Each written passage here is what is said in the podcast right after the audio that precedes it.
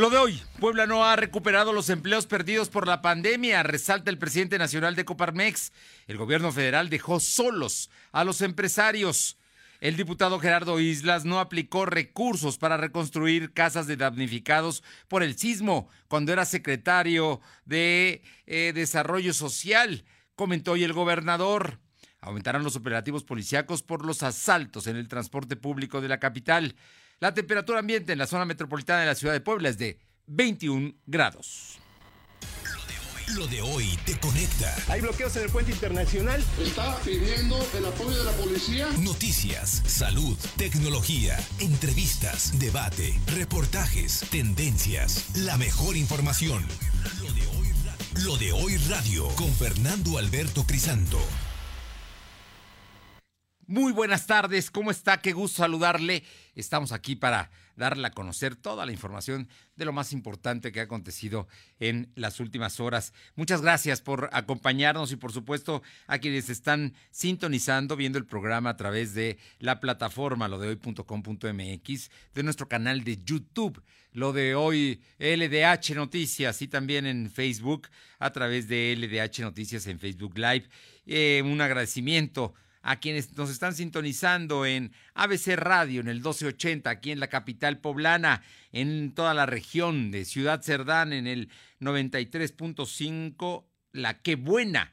Y también allá en la Sierra Norte del estado de Puebla nos escuchan en Radio Jicotepec 92.7 y 570 allá también en la Sierra Norte poblana. Mi gente, aquí al sur en el 980 tiene como base Izúcar de Matamoros y llega a distintos puntos de esta importante región de la entidad poblana. Y vámonos con información que se está dando el día de hoy. El presidente de Coparmex Nacional eh, pues advierte que con todo lo que diga el gobierno, la verdad es que el tema de la crisis económica, el desempleo, la pérdida de empleos y el crecimiento de la economía informal está aumentando.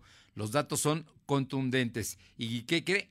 Pues simple y sencillamente que el gobierno dejó, abandonó a los empresarios. Vamos con mi compañera Alma Méndez, que tiene la nota. Alma, muy buenas tardes. Gracias, Fernando. ¿Cómo estás? Muy bien. Eh, a ti y a todo el auditorio de lo de hoy, pues te comento que el presidente nacional de la Confederación Patronal de la República Mexicana, Coparmex, Gustavo de Hoyos Walter, dio a conocer que Puebla no ha podido recuperar 40 mil empleos y, bueno, perdidos por la pandemia del coronavirus, por lo que aumentó a un 71% la informalidad. Aseguró que Puebla comparte esta crisis con los estados de Tlaxcala, Chiapas, Hidalgo, Guerrero y Oaxaca, por lo que criticó al gobierno federal y dijo que ha dejado solos a los empresarios, por lo que consideró que el proyecto de presupuesto de egresos de la federación no es solidario, por lo que deberá replantearse, eh, pero además es insensible y no le ha dado la importancia al tema de salud, la economía y ha dejado recaer el costo a la sociedad. La información, Fernando. Oye, Puebla está en una situación de crisis tan grave como la que tiene Chiapas, Guerrero, Oaxaca, que son los estados más pobres de la República. Así es, Fernando, comentarte que efectivamente él hace un análisis precisamente de el, cual, pues bueno, pues Puebla se encuentra en una situación crítica. Sin embargo, comentarte esto, dicen que están trabajando, vaya, y que esperan que, vaya, pues la recuperación económica sea pronta.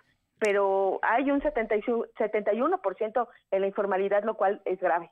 No, bueno, imagínate, siete de cada diez poblanos están en la informalidad. Cuando hablas de la informalidad, estás hablando de gente que no tiene ingresos seguros, que no tiene prestaciones, que no está haciendo ahorro para en el fondo para el retiro, que a lo mejor tiene deudas, que debe su casa, que no ha pagado su renta. Estás hablando de, una situación muy, muy complicada lo que, lo que está pasando precisamente porque no se recupera el empleo y porque mucha gente va a la informalidad. Y la informalidad no te garantiza ingresos con todo y que pues que tengas algún negocio o seas eh, comerciante de en la calle o tengas un puesto de algo, en fin, una situación muy, muy difícil a que se está enfrentando en la economía local. Por cierto, el día de hoy el Banco de México bajó su eh, un cuarto su tasa de interés, queda en 4.25%. ¿Esto a quién le pega? A quien tiene ahorros en los bancos. Si usted tiene ahorros en los bancos, le baja la tasa de interés y le baja obviamente lo que usted ganaba por esos ahorros en los bancos. Nada más para que se vaya dando una idea de cómo está la situación económica en este momento. Gracias, eh, Alma. Seguimos al presente, Pedro Son las 2 de la tarde con 5 minutos, las 2 con 5. Vamos con mi compañero Silvino Cuate porque tan solo hoy, tan solo hoy hubo tres robos en el transporte público, ya sea aquí en la capital o en la zona metropolitana de la ciudad de Puebla. Es un asunto verdaderamente alarmante. Contra todo el esfuerzo que se hace, porque la verdad sí lo hay, para garantizar la seguridad, bueno, pues la gente que se sube a un transporte público puede bajar sin su celular, sin el dinero que llevaba para el día, a lo mejor iba a comprar algo, o a lo mejor se iba a comprar una torta, o en fin, llevaba lo indispensable para regresar a su casa. Bueno, pues regresa sin eso, sin su mochila, sin sus teléfonos. No, verdaderamente grave el asunto. Por ello, aumentan los operativos de seguridad pública. Cuéntanos, Silvino, muy buenas tardes. ¿Qué? Muy buenas tardes. Pues informarte que tras el alza en los casos de robo a transporte público, el gobernador Luis Miguel Barbosa Huerta aseguró que va a solicitar a la Secretaría de Seguridad Pública realizar operativos en zonas específicas para combatir este delito y con ello brindar seguridad a los pasajeros. En conferencia de prensa, el mandatario reconoció que la instalación de cámaras de seguridad en los autobuses públicos está inacabado. Sin embargo, dijo que el proceso para instalar dispositivos de seguridad continúa a cargo de la Secretaría de Movilidad y Transporte, pero se está ajustando a los términos que solicita la ciudadanía. Barbosa Huerta aseguró que también habrá vigilancia dentro de los autobuses, ya que varios delincuentes se hacen pasar por usuarios para cometer este tipo de atracos, Fernando.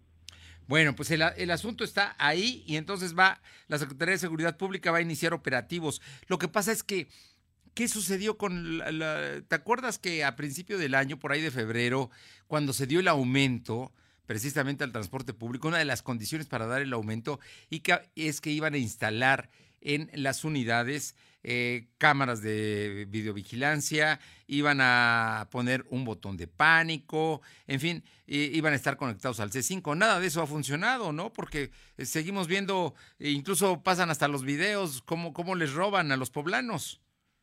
Así es como mencionas, fue uno de los acuerdos que se dio tras el alza del pasaje.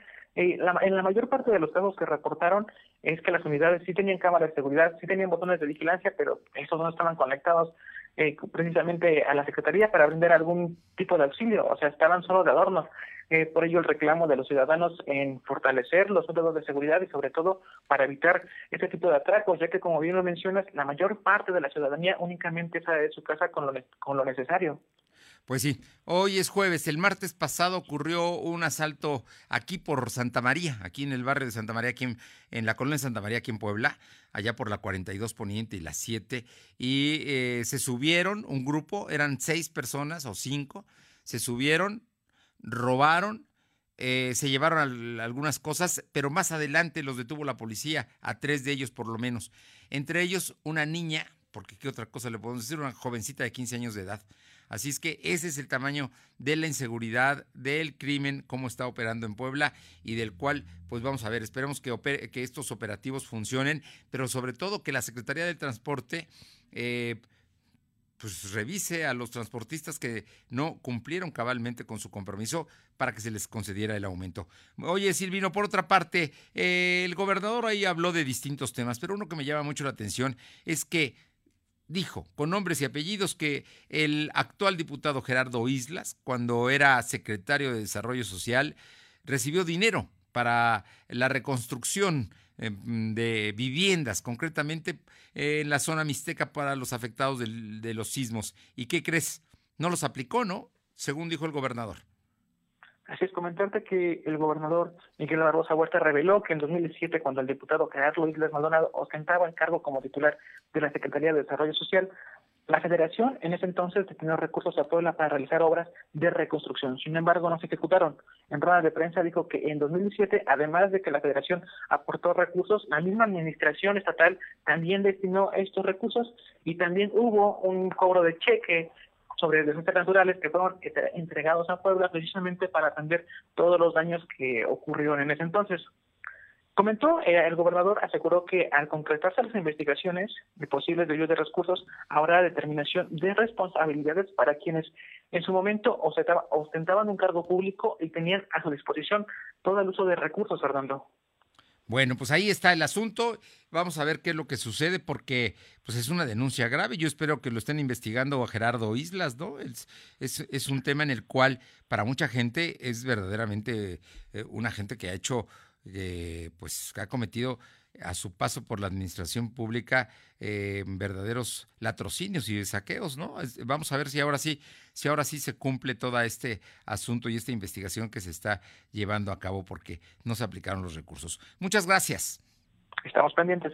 Vámonos ahora con mi compañera Luz María Sayas a Tehuacán. Eh, eh, cuéntanos, hoy se suicidó una persona en una, desde una torre de la Comisión Federal de Electricidad. Así Fernando. Muy buenas tardes para ti, todos nuestros amigos de escuchas de lo de hoy. Este, lamentablemente, este miércoles, Clemente N., de 33 años de edad, originario de San Diego de Chalma, subió a la torre de Comisión Federal de Electricidad con aproximadamente 15 metros de altura para posteriormente aventarse, quedando inconsciente.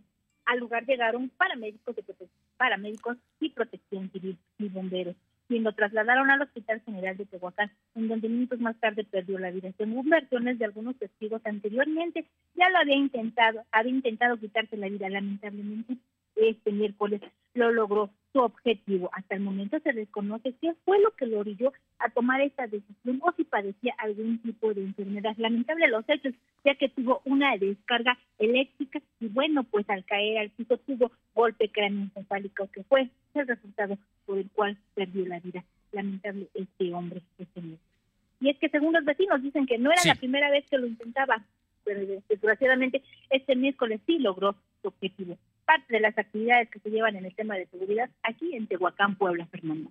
Gracias, buenas tardes. Y vamos, son las 2 de la tarde con 12 minutos con mi compañera Aure Navarro para que nos informe de eh, el tema de una propuesta de ley de desarrollo social para el Estado. Se busca, se busca equidad, se busca igualdad. Ojalá y algún día se cumpla. Te escuchamos, Aure. Gracias. Les comento que además de afectar la economía con la pandemia por COVID-19, puso en descubierta la carencia que las familias poblanas tienen en materia de vivienda y alimentaria, que impacta principalmente en niños menores a los 5 años, por lo que diputados locales aprobaron por unanimidad hace unos momentos en la reforma a la Ley de Desarrollo Social para el Estado de Puebla, con esta reforma se busca homologar la Ley de Desarrollo Social del Estado con la Ley General en la materia. Durante la exposición de datos, Fernando Auditorio se confirmó que de acuerdo al informe anual sobre la situación de pobreza y rezago social 2020, elaborado por la Secretaría de Bienestar Federal, en el Estado de Puebla, el 12% de la población carece de una vivienda digna, ya que de los 6 millones de ciudadanos, 744 mil viven en piso de tierra y techos y muros de material sencillo, además de que 524 mil poblanos pues enfrentan carencia alimentaria severa, 42 mil viven en inmuebles con muros de adobe, además de que 1.600.000 poblanos pues viven con carencia en servicios básicos precisamente como es el agua o el drenaje, Fernando. Bueno, pues ahí están, ahí están las características, el asunto de la pobreza en Puebla y las condiciones en las que se está viviendo en la mayoría de los habitantes de la entidad. Vamos a ver si prospera el tema de, de la reforma a la ley de desarrollo social, ¿no? Pues así es, Fernando, vamos a estar a la espera a ver si realmente este se, ya se toma algún asunto en esta materia, sobre todo, pues, bueno, como lo hemos escuchado, las cifras son lamentables, sobre todo porque, bueno, las familias más pobres son las que se están viendo impactadas con esta situación que se está acelerando en el nivel de pobreza y carencia alimentaria, sobre todo en aquellas familias que se han visto afectadas también por la pandemia por COVID, Fernando. Muchas gracias. Son las dos de la tarde con 14 minutos, 2.14. Lo de hoy es estar bien informado. No te desconectes. En breve regresamos. Regresamos. En Seuni no estás solo. Mantén firme el propósito con el compromiso de continuar estudiando. Seuni Plantel Puebla te ofrece Maestría en Criminología, Maestría en Criminalística y Ciencias Periciales. Facebook e Instagram. Seuni Puebla. 130 1421. En Seuni, seguro.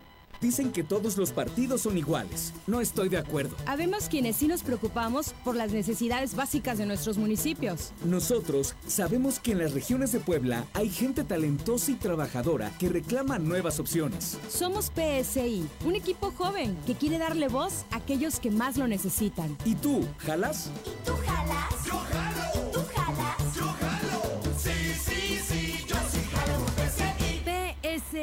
Equipo de los poblanos. Sea cual sea tu negocio, que la gente vaya a comprar o entregues a domicilio, cobra de manera confiable con Cody desde tu celular. Busca Cody en la aplicación móvil de tu banco o institución financiera. Tu dinero pasa de inmediato y sin comisiones. Guardando distancias sin tener contacto, nos cuidamos todos. Ofrécelo ya a tus clientes. Infórmate en www.cody.org.mx.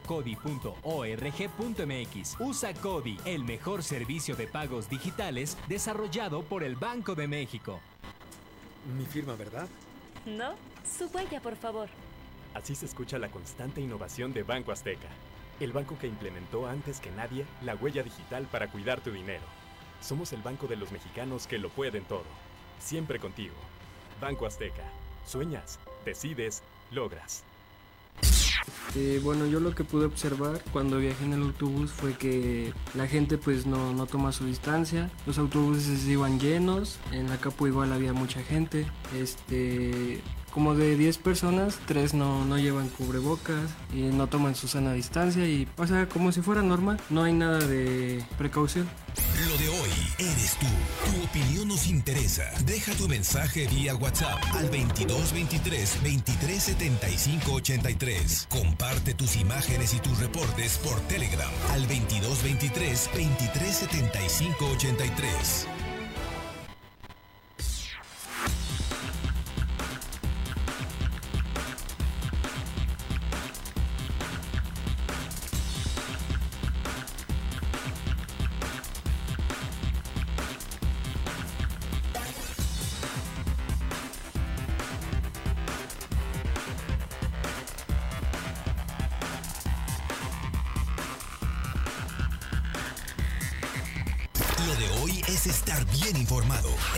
De vuelta con Fernando Alberto Crisanto. 2 de la tarde con 17 minutos, 2 con 17. Vamos con mi compañero Silvino Cuate para que nos informe el reporte de la Secretaría de Salud. Oye, hoy hubo más contagios que en muchos días. Así es, comentarte que Puebla registró un repunte de contagios de coronavirus, ya que la Secretaría de Salud registró 149 nuevos casos y 17, 13, perdón, 13 decesos, para dar un total de 32.847 casos acumulados y 4.171 fallecidos. En conferencia de prensa, el secretario de Salud, José Antonio Martínez, indicó que se tienen registrados 767 casos distribuidos en 67 municipios. Además, hay 472 personas que están hospitalizadas, 92 de ellas requieren ventilación mecánica, Fernando. Bueno, pues ahí está entonces este asunto. Mm, hubo 147 nuevos contagios, un asunto para, sin duda, no para preocupar, pero sí para estar alertas de que el tema de los contagios continúan y están aquí. Así es que vámonos con... Tenemos más información, Silvino. Es todo por el momento, Fernando. Gracias. Vamos con mi compañera Alma Méndez. Alma, la Comisión Estatal de Derechos Humanos hoy emitió una recomendación. Así es, Fernando, comentarte que la Comisión Estatal de Derechos Humanos de Puebla, a petición de padres de familia, remitió una recomendación, la 13 diagonal 2020, dirigida al secretario de Educación Pública del Estado de Puebla, Melitón Lozano, para que intervenga y proceda en contra de dos trabajadores de la educación por vulnerar los derechos humanos a siete alumnos de una escuela primaria del municipio de Chicmecatitlán. Dicha queja quedó asentada en el expediente 6682 diagonal 2019, la cual contiene elementos suficientes para acreditar la violación a los derechos humanos en agravio de los siete escolares que ejercieron actos de violencia física y psicológica, así como amenazas, incluso uno de ellos de acoso sexual. Por lo que fue señalada una docente de realizar prácticas correctivas de conducta con métodos de maltrato escolar, que se considera un tipo de violencia que se define como conducta de uso intencional de la fuerza o de poder expresado a través de la violencia física, psicológica o negligencia hacia los estudiantes, afectando su bienestar y proceso educativo. La información, Fernando. Delicado el tema, vamos a ver qué responde la Secretaría de Educación Pública. Oye, hoy dan a conocer eh, la Ibero y el TEC de Monterrey una alianza importante. Platícanos.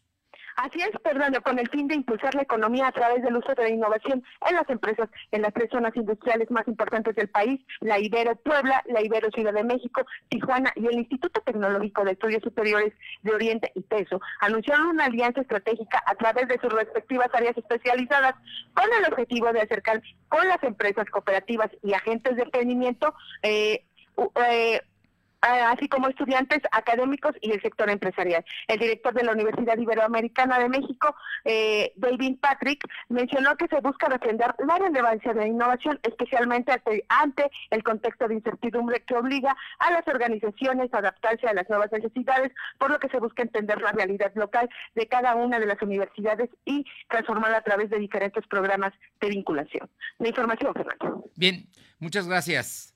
Seguimos el pendiente. Son las 2 de la tarde con 20 minutos, 2 con 20. Vamos con mi compañera Paola Aroche para que nos informe de lo que está pasando en Atlisco, donde hoy se entregaron 400 estufas ecológicas. Platícanos, Paola. ¿Qué tal? Muy buenas tardes. Y sí, efectivamente, este día se hizo la entrega de 400 estufas ecológicas a 400 eh, personas de prácticamente todo el municipio, principalmente aquellos municipios, eh, aquellas juntas auxiliares que presentan mayor eh, escasez y que en algunas de ellas, pues desafortunadamente y al paso del tiempo, pues todavía siguen calentando con leña y siguen haciendo su comida con esto, con leña afectando obviamente su salud, sus pulmones y bueno, pues en esta ocasión el presidente municipal Guillermo Velázquez hizo esta entrega con una inversión de más de dos millones de pesos. Mencionaba en su intervención que es posible que sea para el próximo mes de noviembre cuando se haga una segunda entrega de estas estufas ecológicas. Obviamente se está haciendo lo que es un estudio en diferentes comunidades, en diferentes colonias para ver cuáles son los puntos que más necesitan este apoyo. Muy bien. Oye, y el presidente municipal, platicaste esta mañana con el eh, maestro Guillermo Velázquez. Efectivamente, comentarles que el presidente municipal dio a conocer que pues están integrando todas las carpetas para que Atlisco continúe con esta denominación de pueblo mágico. Y es que es en algún momento se había mencionado que el gobierno federal quería bajar el número de pueblos mágicos por lo menos a la mitad. Es por ello que, bueno, pues saltó la incertidumbre por parte del municipio para saber si continuaban o no con esta denominación. Él mencionaba que a principio de año, desde el mes de enero, se integró esta carpeta, la cual ya fue enviada al gobierno federal y está cumpliendo con todos los requisitos para que Atlisco continúe con esa denominación de pueblo mágico, que a cinco años, el día de mañana estará cumpliendo ya cinco años de esta denominación, pues ha beneficiado en mucho que es obviamente eh, la llegada de más turismo y con ello pues también la llegada de más recursos económicos. Bien, pues esa es buena noticia, ¿no? Atlisco sigue siendo pueblo mágico y, va a mantener esta, esta denominación que sin duda es, tiene beneficios. Aunque ya no más dinero, antes sí les daban más dinero a los pueblos mágicos, pero ahora con el, los recortes presupuestales seguramente no. De todas maneras, entra dentro de una categoría que es promovida por el propio gobierno federal. Te agradezco muchísimo, Paola. Muy buenas tardes. Buenas tardes. Y vámonos a la región de San Martín Texmelucan. Eh, tenemos más información. Carolina, ¿cómo estás? Muy buenas tardes. Fernando, buenas tardes a ti y al auditorio. Comentarte que pues la delincuencia continúa haciéndose presente en San Martín Texmelucan. Hecho concreto, balearon una casa en la Junta Auxiliar de San Lucas Atoyatenco, a la altura de la calle Aquiles Cerdán, hasta donde arribaron los elementos de la Policía Municipal, donde confirmaron que afortunadamente no hubo personas lesionadas. Las balas alcanzaron la las ventanas y la puerta del domicilio, hecho que hizo que la familia se tirara al piso para evitar resultar eh, lesionada.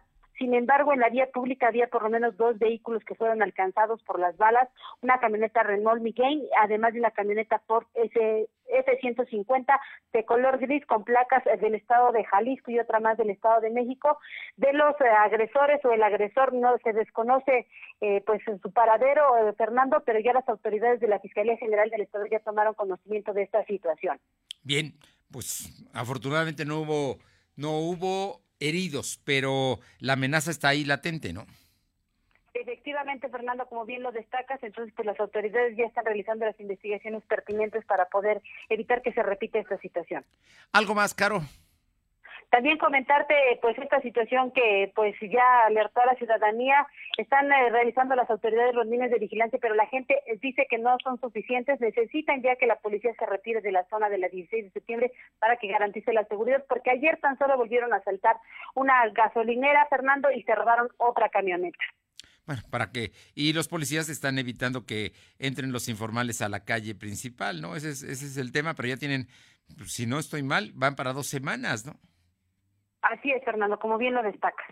Caro, muchísimas gracias. Buenas tardes. Muchas gracias. Hasta luego. Son las 2 de la tarde con 25 minutos, 2.25. Lo de hoy es estar bien informado. No te desconectes. En breve regresamos. Regresamos. Si las goteras te asustan más que la lluvia, protege tu hogar con impermeabilizante Elaston, el mejor de México, certificado por laboratorios oficiales con Elaston. Si proteges tu hogar hasta por 12 años, llévatelo solo este mes con el 25% de descuento con tu distribuidor Imperquimia. Imperquimia sí resuelve. Suscríbete a nuestro canal de YouTube. Búscanos como Lo de Hoy Noticias. En Seuni, no dejes pasar el tiempo. Los cambios son oportunidades para nuevas alternativas. Prepárate con el compromiso de triunfar. Conócenos. Facebook e Instagram. Seuni Puebla. 130-1421. 237-1124. En Seuni, seguro. Te veo crecer y crezco contigo, porque no hay nada mejor que crecer juntos. En Coppel tenemos mamelucos, sudaderas, conjuntos y juegos de pants polar para bebés desde 149 pesos. También encontrarás carriolas, sistemas de viaje, autoasientos y andaderas con hasta 16% de descuento. Este mes del bebé con Coppel, crecemos juntos. Mejora tu vida. Coppel. Vigencia del 1 al 30 de septiembre de 2020. Lo de Hoy Radio, con Fernando Alberto Crisanto. La información y tendencias que debes conocer. De lunes a viernes, de 2 a 3 de la tarde, por esta frecuencia o por internet www.lodehoy.com.mx. Garantizar la educación desde la básica a la universitaria. Que los programas sociales mejoren la calidad de vida de los que menos tienen. Que la seguridad nacional garantice la paz. Que el derecho laboral de hombres y mujeres sea respetado y se pueda alcanzar la paridad e igualdad en el país. Esos son algunos de los beneficios de las nuevas leyes y reformas que se aprobaron en estos dos años de la actual legislatura. Por una constitución incluyente y actual, Senado de la República. Cercanía y resultados. Lo de hoy es estar bien informado. Estamos de vuelta con Fernando Alberto Crisanto.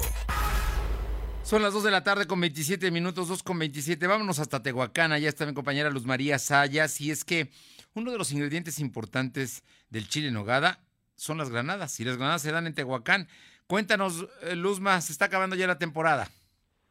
Así es, Fernando, y te comento que al término del, hasta el 30 de septiembre, esto está por terminar la temporada de los famosos y tradicionales chiles en nogada, un platillo rico que solo se puede degustar cada año, aunque no fue la venta que se esperaba tanto en el municipio de Tehuacán como en Chachicomula de Sesma, bueno, pero sin duda muchos paladares disfrutaron de este rico platillo. Así lo dio a conocer Medardo Vázquez, encargado de famoso restaurante. Los chiles en nogada es un alimento que se elabora cada año ya que las frutas son de temporada. Y me atrevo a decir que también de la región, así como en la de Sesma se da la manzana, la pera y la nuez, bueno, el ingrediente especial y rico y sabroso que le da colorido es la, la granada y bueno, pues lamentablemente como todo lo que te empieza termina, hasta el 30 de septiembre todavía podrán deleitar y saborear estos ricos chiles de nogada, tanto en Tehuacán como en Chuchicomula de Sesma. Hasta aquí mi reporte, regreso contigo.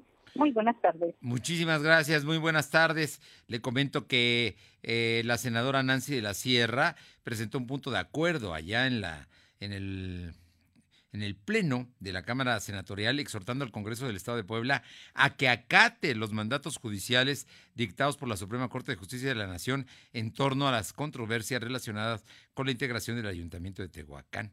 Así es que, pues ella es, es, una senadora del PT, pero está mandando un mensaje muy claro, ¿no? En torno al, al asunto que sin duda es relevante para que el Congreso local no altere las decisiones que tomó la Suprema Corte de Justicia de la Nación, que era no intervenir, pero bueno, el Congreso parece que está muy preocupado.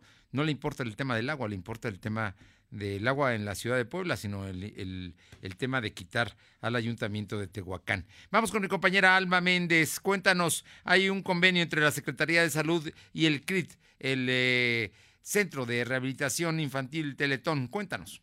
Así es, Fernando, como bien comenta, serán 318 médicos, 29 fisioterapeutas terapeutas, 428 enfermeras y 46 responsables de unidad, los que serán capacitados por los especialistas del Centro de Rehabilitación e, e Inclusión Infantil Teletón de Puebla, para que atiendan a los pacientes post-COVID-19 con fibrosis pulmonar, tos seca o disnea. Así lo dio a conocer el secretario de Salud, José Antonio Martínez García, y el director de este, Enrique Ibarrondo Ariza. El secretario de Salud y el director del CRI se coordinarán para capacitar a personal de la salud para profesionalizar la atención de rehabilitación a pacientes y puedan mejorar sus condiciones de salud, así como su calidad de vida. Señaló que en este proyecto se considera la capacitación de 821 profesionales de la salud en 16 hospitales y 36 centros de salud en Puebla. La información, Fernando.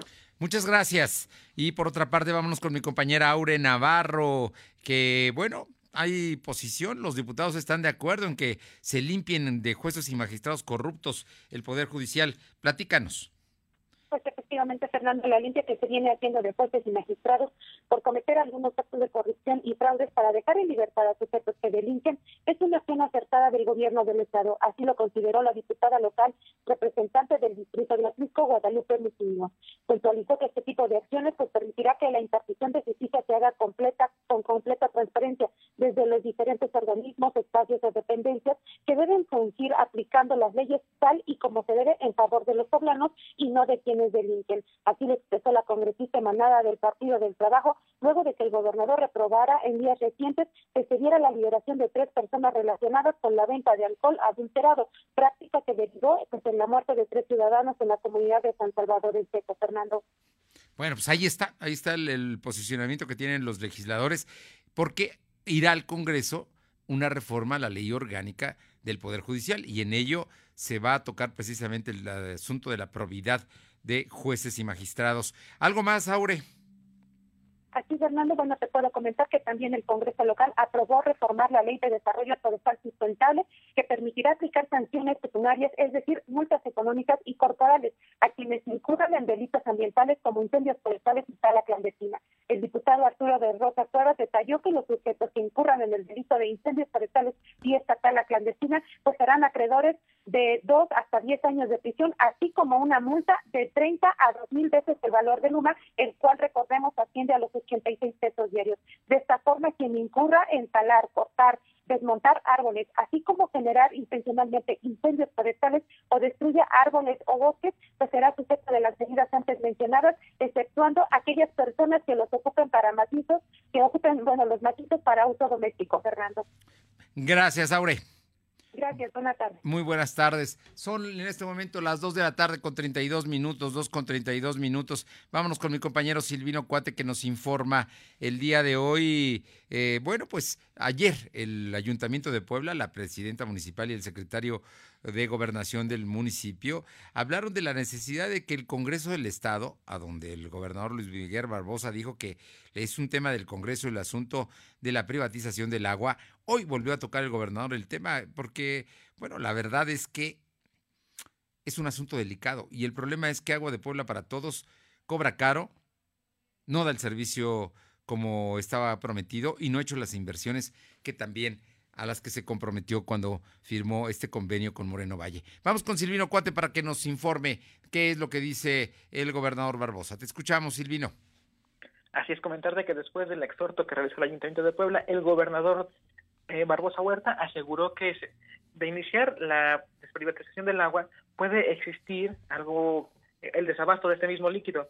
Por ello pidió ser muy cautelosos en, al momento de abordar el tema, tanto del Congreso como el tema del municipio, ya que en caso de que se aborde la desprivatización del agua en el Congreso, eh, pues, el agua de Puebla, como bien lo mencionas, puede dejar de brindar el servicio. Y algo que recalcó mucho el gobernador fue que si un día se queda sin agua Puebla, esto puede ser mm, catastrófico para las empresas y sobre todo para las familias poblanas, Fernando. Bueno, pues ya sabemos, pero bueno, el compromiso es que lo administraría por lo pronto el SOAPAP, ¿no? O alguien. Pero hay una infraestructura, hay pozos, hay, hay cosas que dependen y que son de la ciudad. Solamente Agua de Puebla tiene una concesión, ¿no? Vamos a ver qué es lo que sucede. Le tocará al Congreso definirlo, pero además hay que recordar que el tema de la eh, municipalización o retirar la concesión del agua a la familia Hang Ron era un asunto de campaña, ¿no? Entonces, es, de campaña de Morena. Así es que, mm, pues ahí tienen un pendiente los diputados en sus compromisos precisamente con eh, los eh, electores, que por cierto, el día de hoy el presidente López Obrador le preguntaron sobre el nepotismo y la corrupción en Zacapuazla y dijo que no se va a tolerar, que se va a investigar a fondo qué es lo que está sucediendo, porque él es el ejemplo de que no se puede permitir que eso suceda en los gobiernos. Y me imagino que es un gobierno emanado de Morena, ¿eh? porque hoy fue muy severo el gobernador con las autoridades y pidió que se investigue el tema de Zacapuastla. Oye, pasando a otras cosas, Silvino, ayer hubo una manifestación de empleadas de eh, el registro catastral, si no estoy mal. Y el día de hoy se conoció una denuncia que han venido presentando desde hace días empleados del registro civil sobre maltrato y, y temas que hoy también se trataron en la conferencia mañanera del gobernador. Claro, comentarte que el gobernador Miguel Barbosa Huerta aseguró que se van a investigar las denuncias que empleados del registro civil hicieron en contra del director Manuel Carmona. Por supuesto, acoso laboral. Sin embargo, dijo que las quejas podrían ser por los cambios de trabajo que se están empleando en ese nuevo mes.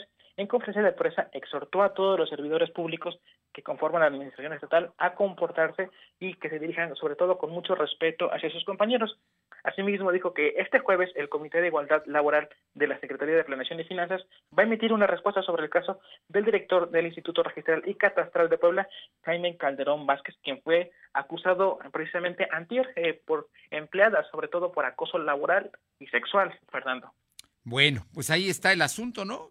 Son denuncias que se hacen contra funcionarios y como bien se tienen que investigar y saber realmente qué es lo que está pasando, pero son temas delicados los que se están dando en estos registros que por otra parte pertenecen a la Secretaría de Gobernación. Así es que tiene mucho, mucha chamba por ahí el señor secretario, eh, el ingeniero Méndez. Eh, Márquez. Así es que vamos a ver, vamos a ver cómo qué resulta de todo esto. Oye, finalmente y breve, dime, lanzó hoy una convocatoria el Ayuntamiento de Puebla para apoyar artistas plásticos. Comentarte que a partir de este 24 de septiembre al 31 de octubre estará funcionando el programa denominado Apoyo Histórico a la, Creación, el cual tendrá como objetivo ayudar a los artistas que se vieron afectados por la pandemia del coronavirus. Así lo informó la presidenta municipal Claudia Rivera Ibanco en conferencia de prensa titular del IMAC. Gerardo Ovideo informó que esta iniciativa va a tener una inversión de 50 mil pesos. Explicó que para las personas que estén interesadas en presentar una obra artística deberán acudir a las oficinas del IMAC, que se encuentran ubicadas en Avenida Reforma número 1519, barrio de San, Sebastián. Dijo que el apoyo se entregará a los creadores de obras artísticas, los principales.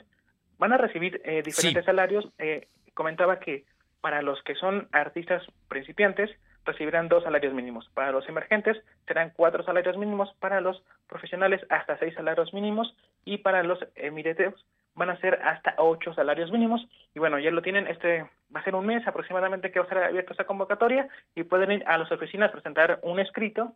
Eh, ya el IMAC va a evaluar qué, qué tan complejo y qué tan laborioso fue y dependiendo de eso, pues se va a otorgar un recurso para estos creadores artísticos, Fernando. Muchas gracias. Son las 2 de la tarde con 38 minutos, 2 con 38 minutos, y le comento que la Secretaría de la Función Pública inhabilitó y multó a la empresa Psicofarma, una de las principales proveedoras de medicamentos del sector salud. El órgano interno de control del ISTE notificó este miércoles que Psicofarma no podrá obtener contratos públicos durante tres años y nueve meses y además impuso una multa de 2.3 millones de pesos. La causa de la sanción fue el incumplimiento de un contrato para la compra de 600 mil piezas de medicamento albendazol que se usa para combatir enfermedades parasitarias y del cual la empresa solo surtió 319.905 unidades. Imagínense nada más, pues así, así andan las empresas distribuidoras de medicamentos. Y por otra parte, ordenan la aprehensión de Luis Cárdenas Palomino,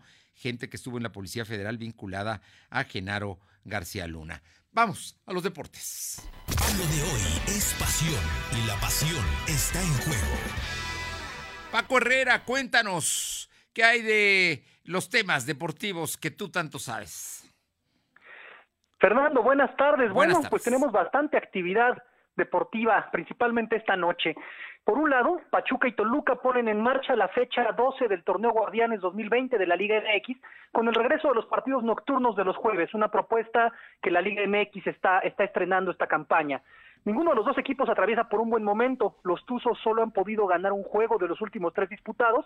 Y bueno, la situación de los Diablos es peor, ya que solamente han ganado un punto en los últimos cuatro partidos. O sea, es un empate por tres derrotas, lo que pone en riesgo el puesto de la Chepo, del Chepo de la Torre al frente de los Choriceros. Este partido está programado para esta noche en el Estadio Hidalgo a las 21 horas. Va a pasar por televisión a través de Fox Sports. Muy bien. Oye, y cuéntanos, la Supercopa de Europa, ¿habrá público? Así es, la Supercopa de Europa que se está jugando en este momento, está el primer tiempo, va ganando Sevilla 1-0 con un gol de Lucas Ocampo, admitió a 15 mil aficionados en las tribunas, guardando la sana distancia, para este encuentro que se disputa en Budapest, capital de Hungría.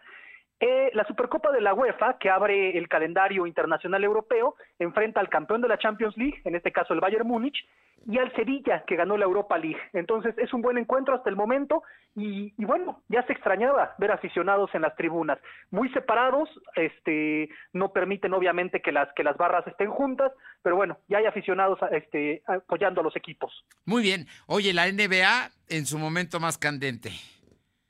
Sí, anoche el calor de Miami no afloja el paso y derrotó por marcador de 112 a 109 a los Celtics de Boston para ponerse a un juego de la final de la NBA al dejar la serie 3-1 a su favor. Jimmy Butler destacó con 24 puntos, Bama de Bayo encestó otros 20 y estuvo muy bien en la defensa con 12 rebotes. Desde 2014 que el hit de Miami no llega a una final cuando llegó a cuatro finales consecutivas, liderados, curiosamente, por el estrella de los Lakers, LeBron James, a quien, si vencen a Denver, enfrentarían de nueva cuenta en la final. Bueno, vamos a ver, ¿no? Eh, hoy también juegan los Lakers. Hoy juegan los Lakers, ya, ya ganó un partido Denver, este, van a jugar a las, a las 8 de la noche. Lakers contra Nuggets de Denver, la serie va 2-1 a favor de los Lakers. Denver ya despertó, pero bueno, hoy pueden poner 3-1 la serie a su favor los Lakers. Oye, y por otra parte, la NFL tiene problemas con sus jugadores. Sí, es, es una, una, ola de lesiones nunca antes vista en las dos semanas que lleva el fútbol americano estadounidense. Hay que recordar que debido a la pandemia de COVID, la NFL renunció a disputar su pretemporada, con tal de empezar la temporada como lo tenían programado a principios de septiembre. Son cuatro partidos de pretemporada que normalmente hay, bueno, incluso los dueños hace un par de años jugaron con la propuesta de desaparecer la pretemporada pero al ser un juego de contacto, esos partidos les sirven para el acondicionamiento físico y ya se vio que los jugadores al arrancar directo la campaña están, están cayendo de una manera nunca antes vista. Estrellas de la liga como Saquon Barkley, Nick Bosa, Christian McCaffrey, Marlon Mack están fuera, algunos por toda la temporada con lesiones bastante graves. Parece que, que el ritmo del NFL, bueno, sin preparación, está siendo un duro golpe para los jugadores. Eso le pasa a todos los deportes, ¿no? Es como el calentamiento que tienen que hacer eh, los deportistas cotidianamente antes de entrar.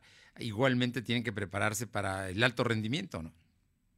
Sí, fue una decisión muy criticada. Muchos pedían, muchos entrenadores pedían que se hiciera una pretemporada recortada de solamente dos partidos en lugar de los cuatro tradicionales y que se pospusiera el inicio de la liga pero como la NFL tiene muchos patrocinadores y posponer el inicio de la liga implicaba posponer también el Super Bowl, se, se, arriesgaron a este experimento que hasta el momento ha salido bastante mal, porque además sabemos que si los estrellas se lesionan, pues también va a bajar la audiencia de los partidos. Bueno, eso tiene un costo y ya lo están pagando.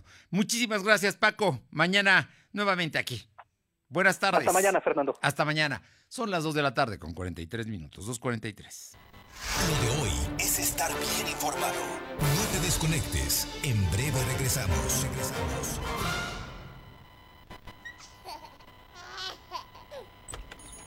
Bienvenido.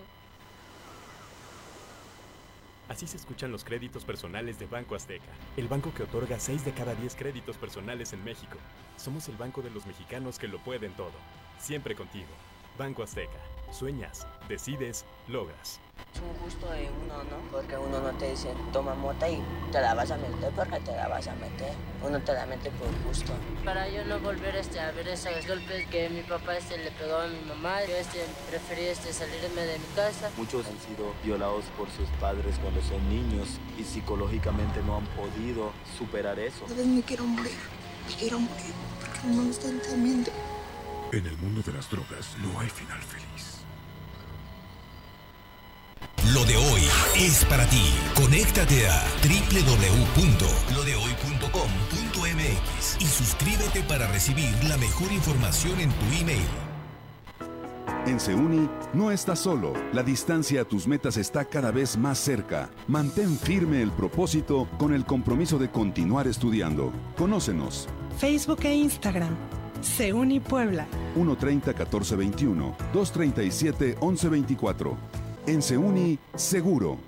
Te veo crecer y crezco contigo, porque no hay nada mejor que crecer juntos. En Coppel tenemos mamelucos, sudaderas, conjuntos y juegos de de polar para bebés desde 149 pesos. También encontrarás carriolas, sistemas de viaje, autoasientos y andaderas con hasta 16% de descuento. Este mes del bebé con Coppel, crecemos juntos. Mejora tu vida. Coppel. Vigencia del 1 al 30 de septiembre de 2020.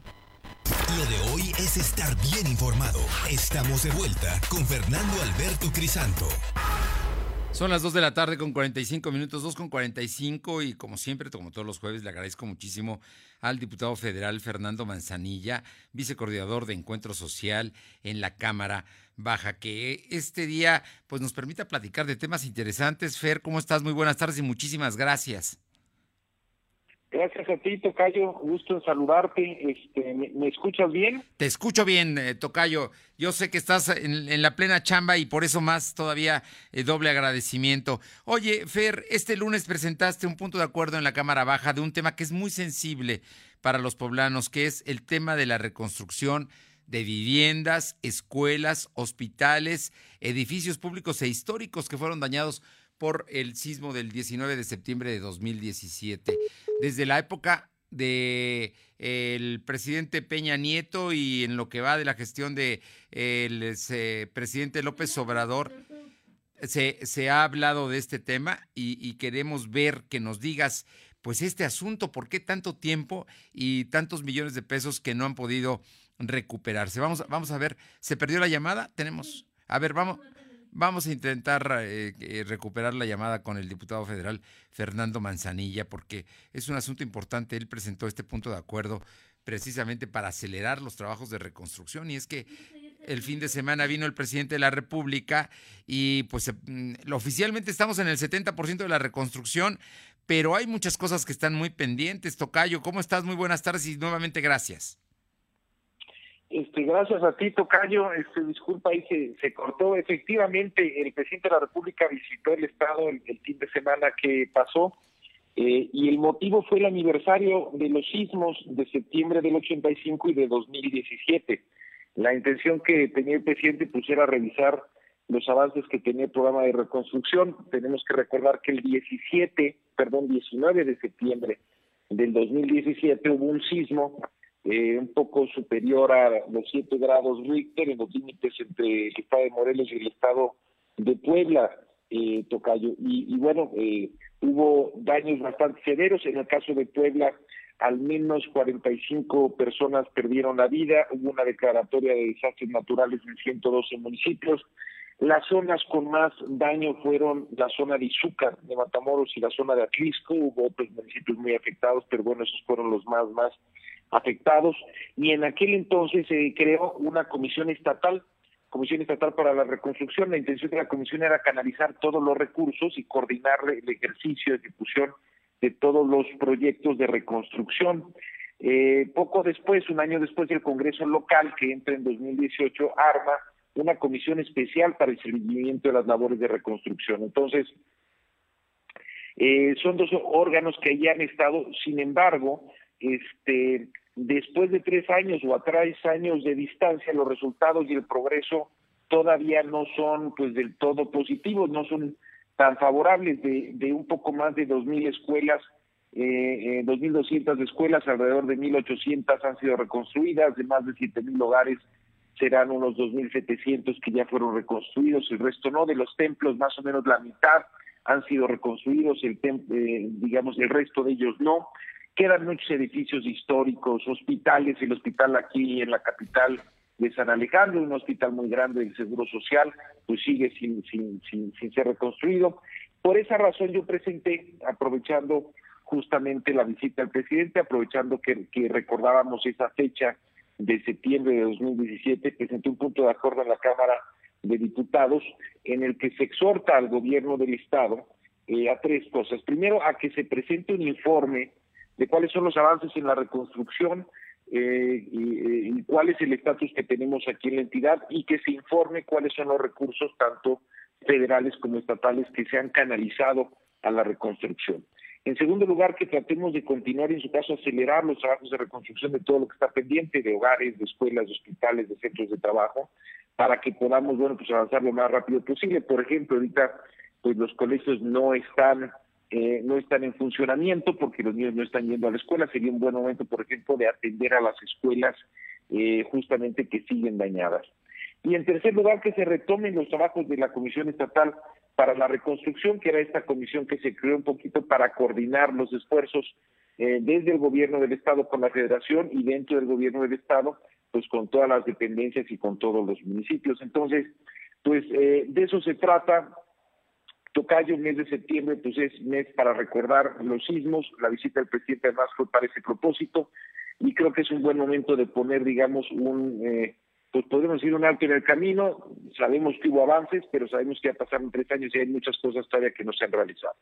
Eh, Tocayo, el, tema es ese, porque recursos se han anunciado varias veces que vienen. Bueno, el presidente de la República incluso hablaron de una cantidad muy importante de millonaria de inversión por parte del subsecretario de Sedatu. En fin, voluntad parece que hay, recursos hay, pero algo pasa que no, que no se puede avanzar en esto. Creo que por ello es importante tu llamado a acelerar la reconstrucción.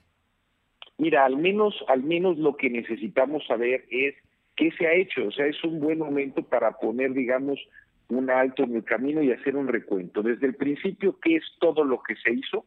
Siempre cuando hay un desastre de esta naturaleza se levanta un padrón, es el padrón que se manda al FONDEN, al Fondo de Desastres Naturales, que ahí, digamos, viene el recuento de todo lo dañado y de todo lo que se tiene que reconstruir. O sea, desde ahí empezar a hacer un historial de qué es lo que se tenía y después en qué sí se avanzó y en qué no se avanzó y de lo que no se haya avanzado, digamos, qué cosas podemos nosotros empezar a prever hacia adelante. Recordemos que ahorita, en un mes, mes y medio más o menos, vamos a estar aprobando el presupuesto de egresos de la federación, es decir, el presupuesto del gobierno federal, pero también después de eso, digamos, este, a lo mejor en dos meses, dos meses y medio, el Estado estará aprobando a su vez su presupuesto. Entonces es un buen momento pues para ver qué recursos se necesitan para continuar.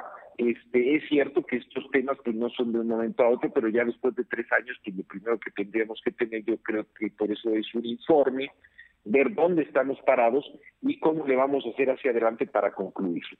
Bueno, por lo pronto hay familias, eh, nosotros elaboramos un reportaje en días pasados donde hay familias que siguen viviendo a la intemperie o con sus familiares y bien les va porque sus casas están derruidas. Así es que son, son, son pendientes importantes y como dices, que se pueden contemplar en el presupuesto. Y precisamente para hablar del presupuesto, eh, diputado Fernando Manzanilla, eh, ¿qué, panorama se tiene ya después de em, casi tres semanas de que, de que llegó el presupuesto que me imagino ustedes que conocen del tema están abocados precisamente a desmenuzarlo y a saber cómo se puede utilizar qué es lo que se debe aprobar y qué ajustes se pueden hacer, porque precisamente por ello pasa a la Cámara de Diputados. Efectivamente, eh, ahorita entra a las comisiones, entra a las comisiones, entra a la comisión de Hacienda todo lo que es la parte de ingresos. Desde ahí se tendrá que aprobar lo que es una eh, la propuesta de ley de ingresos que la aprueba la Cámara y la manda al Senado. Ahí eh, eso todavía está en discusión, todavía se tiene, pues, según, si no recuerdo mal, unas tres semanas para, para ser aprobada, mandarse al Senado y a finales de octubre el Senado tendrá que aprobar esa ley de ingresos y ya nos la regresa. Mientras tanto, el presupuesto pues va un poquito también siendo realizado en la comisión de presupuesto. Realmente se detona el trabajo mucho una vez que tenemos ya la parte de ingresos, porque eso es lo que acaba topando eso es lo que acaba, digamos, dándonos cuál es el margen que vamos a tener. Eso es a partir del último día de octubre y después tenemos 15 días ya para terminar de, acomodar el presupuesto. Lo que tenemos en el presupuesto, yo lo he comentado, es que pues tenemos menos recursos para estados y municipios. Hay alrededor de 100 mil millones de pesos menos que van estados y municipios y eso implica que los estados y los municipios, bueno, en primer lugar, ojalá podamos hacer un esfuerzo ahora para poder, digamos, generar algunos recursos adicionales. Esos recursos pues no necesariamente implican ingresos adicionales, pudiera ser también elevar un poquito el déficit fiscal, es decir, la diferencia que hay entre ingresos y gastos, que ahorita se está estimando en cerca del 2%, elevarlo un poquito o endeudar un poquito la, la, digamos, a las finanzas públicas. ¿Por qué? Porque pues estamos en un año complicado, es un año que, digamos, el que viene, donde vamos a tener pues muchos de los efectos no solo de salud, sino principalmente económicos de todo lo que hemos estado viviendo y bueno, pues es importante que haya recursos adicionales para poder apoyar en las regiones y también para poder apoyar pues a desempleados, poder apoyar digamos a las micro, pequeñas empresas y demás.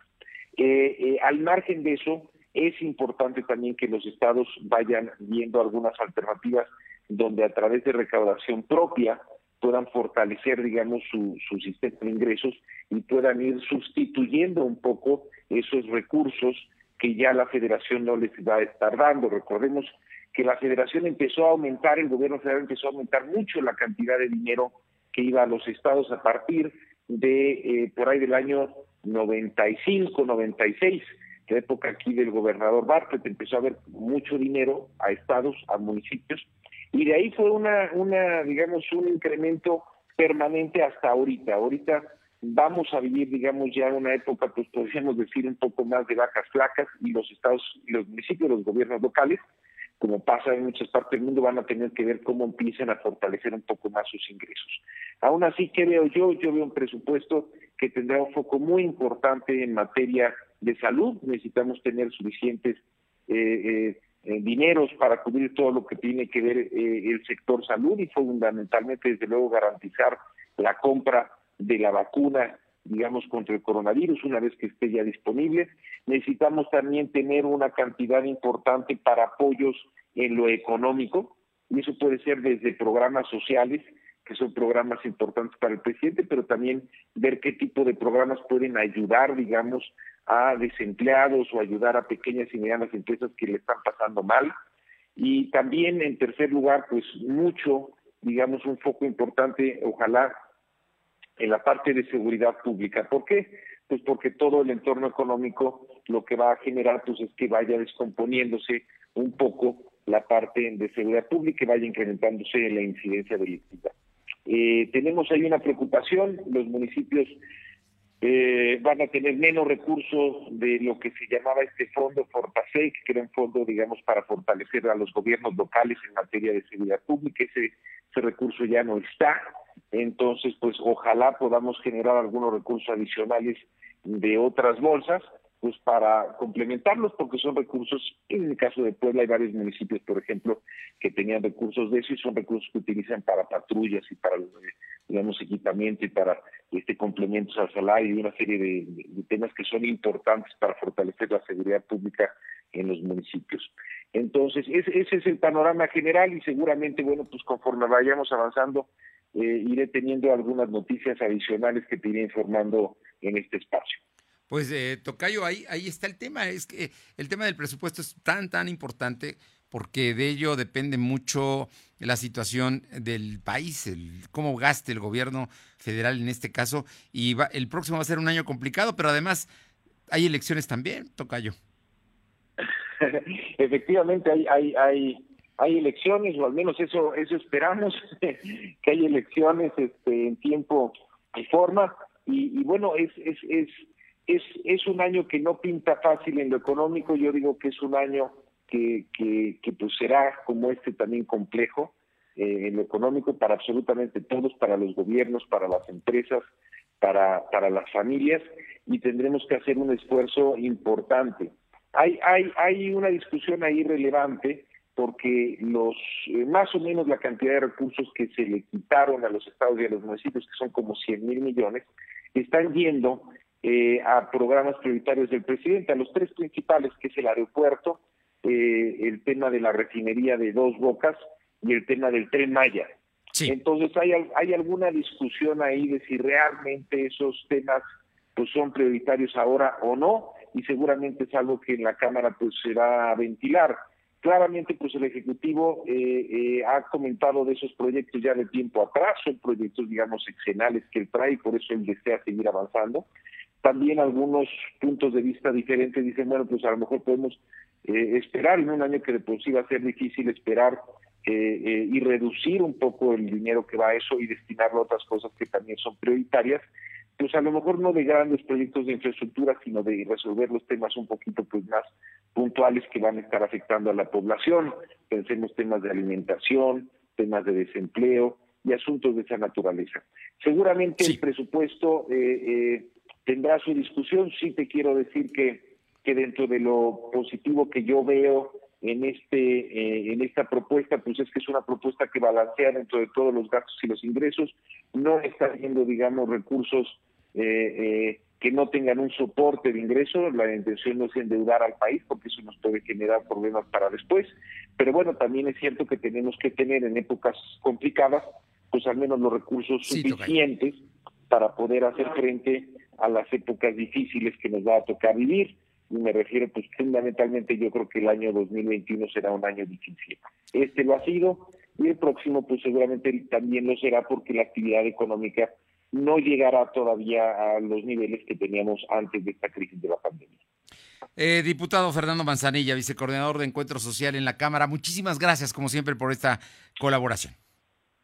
Gracias a ti, Tocayo. Un fuerte saludo a ti y a la auditorio. Gracias, un fuerte abrazo. Y gracias a usted por acompañarnos en Lo de Hoy Radio. Mañana regresamos en punto de las 2 de la tarde. Que tenga una buena tarde, una buena tarde de jueves. Amenaza de lluvia. Nos encontramos mañana. Gracias. Fernando Alberto Crisanto te presentó Lo de Hoy Radio. Lo de Hoy Radio.